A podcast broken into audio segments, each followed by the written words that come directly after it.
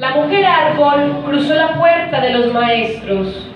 Arriba del marco sobresale un proverbio de casa. Nadie me roba, nadie me miente, nadie es cerezos.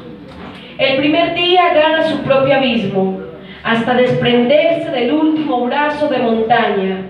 Confía en el Eterno. El maestro, un hombre arma, soñaría su próximo natalicio. La maestra, una mujer medicina, pulsó sus venas y sus ríos de sangre transparentados en ramadas de ancestros. La maestra cosió su hilo de caciques libertarios a la mudra del tigre, su signo estaría transparentado por ojos de vidente. En la almohada conserje de los años, la mujer árbol regresa al territorio de la esfinge.